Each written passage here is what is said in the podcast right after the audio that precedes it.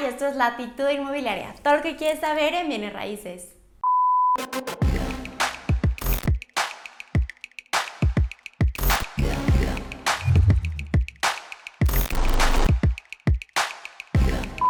Hello, ¿cómo están? Como lo pueden ver en el título de este video, hoy vamos a platicar de una de las preguntas que me hacen más por redes sociales. ¿Cómo puedo abrir mi inmobiliaria?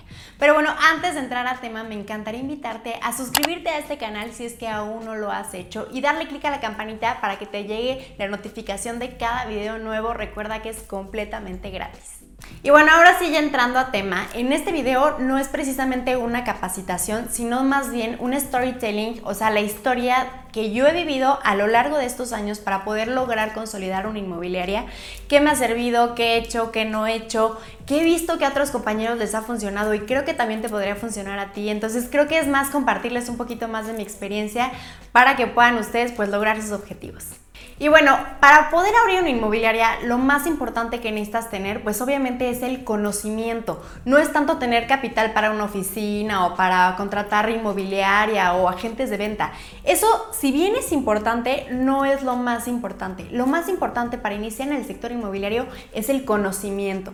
Y este conocimiento lo puedes obtener de dos maneras.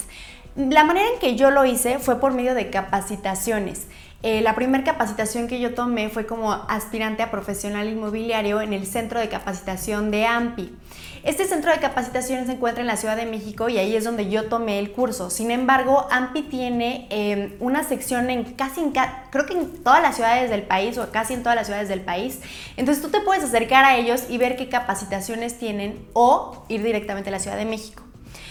Sin embargo, sé que hay muchas personas que no tienen esta posibilidad tal vez de pagar un curso pues de una. Otra forma en que lo puedes hacer es mediante la experiencia. Pero ¿a qué me refiero con esto? No me refiero a que tú lo hagas, eh, que hoy abras una inmobiliaria y empieces como a jugar y a ir aprendiendo poco a poco.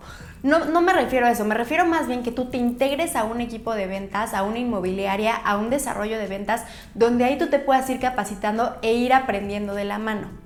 ¿Por qué yo no decidí hacerlo de esta manera? Bueno, para quienes no hayan visto ese video, hay un video que se llama Tag sobre mí, que les voy a dejar aquí como recomendado, donde hablo un poco más acerca de mi formación académica, mi formación profesional, pero también un poco más acerca de mi vida personal. Ahí les platico mucho más a fondo este tema, pero bueno, en resumen, yo empecé rentando locales comerciales sin tener la más mínima experiencia, pero lo empecé haciendo por medio de una empresa y esta empresa pues obviamente tenía un abogado. Entonces la verdad es que se reducía muchísimo el que pudiéramos tener problemas legales, que es lo que normalmente pasa con las personas que van iniciando, que pueden poner en problemas a sus clientes. Bueno, una vez que yo me acabé con estos eh, locales, decidí que yo quería seguir haciendo esto, o sea, me encanta, me encanta mi profesión, pero también sabía que debía haber una forma profesional de lograrlo. Y así fue cuando yo busqué en internet, pues, de qué manera podía encontrar algún curso y fue cuando encontré al Centro de Capacitación y Estadística de AMPI, que es muy bueno eh, se los puedo recomendar porque yo lo he usado. Sin embargo, hay muchísimas instituciones que brindan este tipo de cursos o también coaches. Sin embargo, como ya se los he mencionado muchísimas veces, es muy importante que tú pues valores con quién te vas a capacitar porque muchas veces les dan capacitaciones muy aspiracionales, pero no les dan el conocimiento que requieren para operar al día. Entonces yo sí te recomiendo que si te puedes eh, acercar a alguna asociación o institución, pues es un paso muy importante para empezar a aprender. Y bueno, para quienes no lo sepan, fue en el 2015 cuando yo inicié mi inmobiliaria, ya después de esta capacitación, que la verdad fue un diplomado eh, pues un poco largo, donde pude aprender muchísimas cosas, pero obviamente también durante estos últimos cinco años me he estado capacitando en diferentes instituciones, eh, como bien AMPI, también el ITAM, que es una institución de, de, mucho renombre, he ido a congresos, a foros, a pláticas. Esto me ha permitido pues estar al día. Obviamente esto genera pues mucho más gasto que si lo haces por medio de una inmobiliaria, como ya se los mencioné, porque ellos te pagan la capacitación, ellos invierten en ti. Entonces es una excelente forma donde tú puedas ir aprendiendo en la práctica acompañado de alguien y que no vayas a estar pues solo y cometiendo a lo mejor fraude sin ni siquiera saberlo. Entonces, esto, sería como los dos caminos que podrías iniciar, ¿no? Que es una por tu propia cuenta, que obviamente es mucho más costoso, u otra por medio de un equipo de ventas de otra empresa. Obviamente cuida que esta empresa, pues una empresa que tenga buena reputación, que dé buenas capacitaciones, porque si no, pues va a salir igual que lo hagas tú solo a que lo hagas con ellos.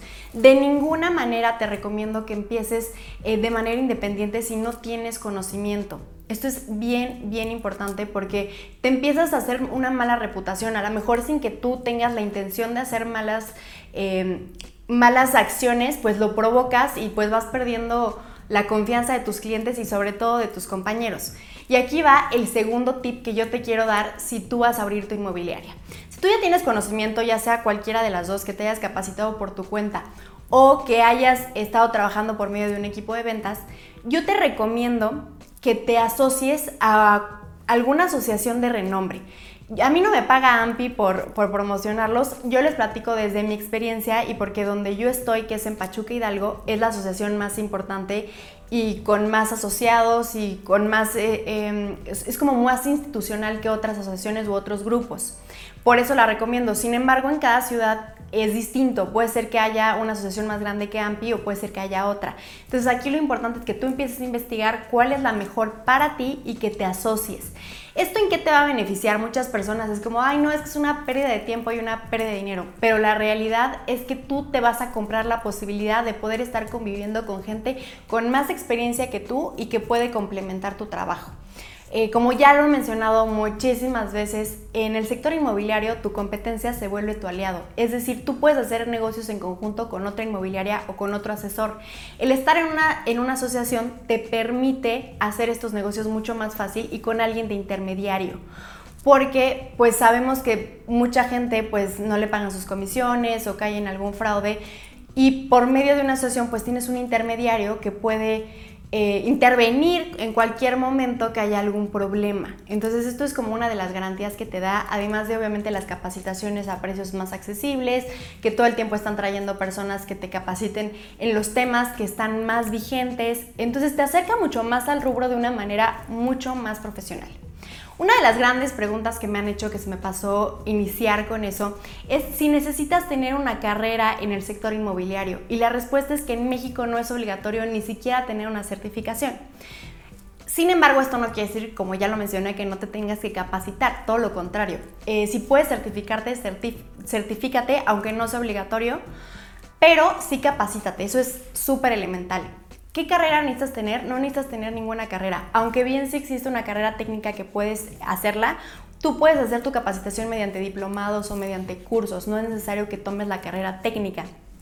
Em, yo conozco en este rubro a médicos, conozco a gente de mercadotecnia, gente arquitecta, licenciado, amas de casa, o sea, de cualquier rubro. No necesariamente tienes que estar con algo relacionado con el sector inmobiliario al final del día, pues mucho es ventas, mucho relaciones y tiene que ver más con tus aptitudes que con tu formación académica.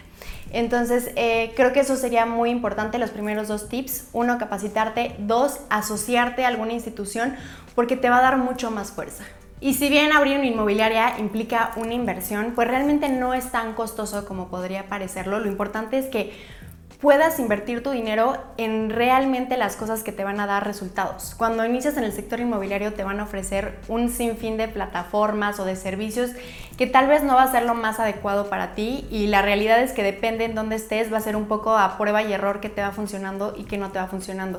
Pero lo más básico que tú puedes tener es, obviamente, una persona que te apoye eh, administrativamente, puede ser una secretaria, eh, y también un servicio de publicidad que pueden ser portales inmobiliarios o CRMs inmobiliarios. La diferencia entre estas dos em, aplicaciones, por decirlo así, es el alcance que te da y las funciones que te dan. Tengo un video al respecto que se los voy a dejar aquí como sugerido, eh, pero bueno, a grandes rasgos, los portales inmobiliarios son únicamente páginas web donde las personas pueden encontrar inmuebles y los CRMs inmobiliarios eh, pues puedes administrar tus clientes, puedes administrar tu inventario, eh, puedes compartir bolsa inmobiliaria con otros eh, inmobiliarios. Entonces la verdad es que es como una oficina virtual que 100% creo que vale la pena que puedas invertir en algo así porque te va, tú le vas a dar un servicio mucho más profesional a tus clientes. Entonces el irte formando también de, de este equipo, tanto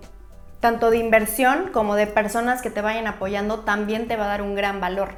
Es lo que le llaman el equipo de poder. Cuando tú ya tienes un notario de confianza, un valuador de confianza, un broker hipotecario que pueda asesorar a tus clientes, pues tú le das unas soluciones integrales a tu cliente, que ese es el fin de contratar una inmobiliaria. Entonces, ese sería mi siguiente tip, que te empieces a hacer de un equipo de poder, que empieces a invertir en plataformas donde puedas publicitarte y pues que puedas brindarle un servicio profesional a tu cliente. Algo que me contaron cuando inicié mi capacitación en el sector inmobiliario es que esta industria es una carrera de resistencia y no de velocidad. Y tal vez en un principio yo no entendía muy bien a qué se referían, pero fue cuando ya estaba en la práctica cuando me di cuenta que en verdad puede llegar a ser un trabajo muy frustrante cuando no estás como mentalizado de cómo es la industria inmobiliaria, ¿no? O sea, en otras industrias, cuando tú vendes autos, cuando tú vendes libros, ropa o casi cualquier otro tipo de producto, pues los procesos de venta son relativamente rápidos. En el sector inmobiliario son tres, seis meses, un año, y eso puede ser bastante desesperante para muchas personas. Entonces, creo que es algo que también es muy importante que tú te mentalices que esto es una carrera de resistencia y no de velocidad. De hecho, cuando abres una inmobiliaria, pues normalmente el primer año, pues definitivamente no es el mejor y es el más difícil, como creo que en cualquier negocio. Pero les puedo decir por experiencia propia, sé que en, en algunas otras inmobiliarias o algunas otras personas pues les darán una experiencia distinta, pero creo que yo caí en el promedio de, de la mayoría, que es que el primer año la verdad es que es muy complicado. Fue un año de muchísimo aprendizaje, de mucho sembrar y de poco cosechar. Y esto pues es muy desafiante porque creo que todos los días te dan ganas de tirar la toalla, pero bueno, el punto es que no te rindas y que lo sigas intentando porque los negocios son así en el primer año y posiblemente en el segundo año tampoco va a ser un gran negocio. Entonces, el primer año fue muy complicado para mí, fue aprender muchísimo. Eh, yo siempre tuve una, una actitud mucho de servicio a mis clientes, pero también siento que no sabía poner límites. Esto ya se los he contado en redes sociales, que por cierto, si no me sigues en redes sociales, te invito a que lo hagas, van a aparecer aquí en pantalla. Y, bueno, lo que me sucedía era que pues los clientes me dejaban esperando dos horas, me dejaban plantada, eh, como que no, no, no sabía poner límites, esa es justamente la palabra. Entonces, este año fue, fue mucho trabajar en mí, trabajar en aunque tenía el conocimiento en saberlo aplicar, luego se me olvidaban cosas que ya me habían dicho que me iban a pasar, pero bueno, es parte del proceso, ¿no? Eh, también al principio es muy importante que yo les comparta que yo era todóloga, o sea, yo contestaba el teléfono y yo, eh, obviamente por medio de un abogado tenía mis contratos, pero pues yo llenaba los contratos y yo checaba y yo le daba seguimiento. Entonces también yo me sentía así todóloga y me la vivía saturadísima y creo que es parte del aprendizaje, la verdad es que lo agradezco, siento que si desde un principio hubiera invertido en todo como en una secretaria y en gente que lo haga, pues yo no hubiera tenido la experiencia y el conocimiento para poder operar hoy en día una inmobiliaria. Entonces si tú estás pasando por esto, eh, tranquilo, no pasa nada, es parte del proceso. Si sí si te está gustando la industria, pese a la frustración, aguanta que te va a dar resultados. Eh, posteriormente ya para el segundo año ya tenía un ritmo mayor, ya conocía más personas, ya me había clientado un poco más. Sin embargo, todavía tenía esta sensación de, híjole, es que si fuera a la mejor Godín, trabajar en una oficina como la mayoría de mis compañeros eh, que se graduaron conmigo en la universidad, pues seguramente me iría mucho mejor económicamente hablando. Pero eso fue el segundo año. Digo, esas cosas suceden. También me pasó en, en el segundo año que contraté a mi primer asesor inmobiliario, lo estuve capacitando como por tres meses y ya cuando iba a cerrar su primera operación me dijo que no, que ya, ya se había hartado y yo la verdad sentí que había perdido mi tiempo y que qué frustración y que no vuelvo a capacitar a nadie.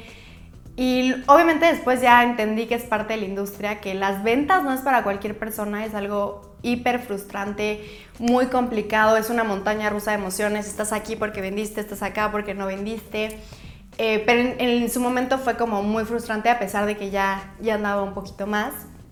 Posteriormente ya empecé a integrar a más personas a mi equipo, que eso la verdad es que me ayudó muchísimo y creo que fue uno de mis errores eh, no hacerlo antes, el no saber delegar. Porque creo que las personas que tienden a ser un poco perfeccionistas, que no digo que sea perfecta, pero que, que todo el tiempo quiero como perfeccionar todo, como que sientes que tú lo puedes hacer mejor que los demás y para abrir una inmobiliaria o creo que cualquier negocio, pues es un gran error porque tienes que saber confiar en tu equipo. y que a lo mejor al principio tú lo harás mejor porque él no tiene la experiencia, pero posteriormente seguramente él podrá hacer mejor que tú porque para eso lo estás contratando y lo vas a especializar para eso. Entonces, cuando empiezo, empiezo a soltar, pues también como que me dio mucho miedo porque obviamente pues perdía muchos clientes, la secretaria no hacía las cosas como yo quería, no era la persona ideal para el puesto, porque yo tampoco sabía qué, qué tipo de persona necesitaba para el puesto. Entonces, eh, no digo que tampoco, digo, creo que ningún año es fácil para ningún negocio, pero creo que al principio cuando ni tú mismo sabes qué onda es mucho más complicado. Fue ya a finales del segundo año o por ahí del tercer año donde integró a mi primera asesora inmobiliaria. Pues ya sé que hablo muchísimo, así que vamos a dar por terminada esta primera parte de cómo abrir tu inmobiliaria desde mi experiencia y te espero el siguiente video para que veas la segunda parte.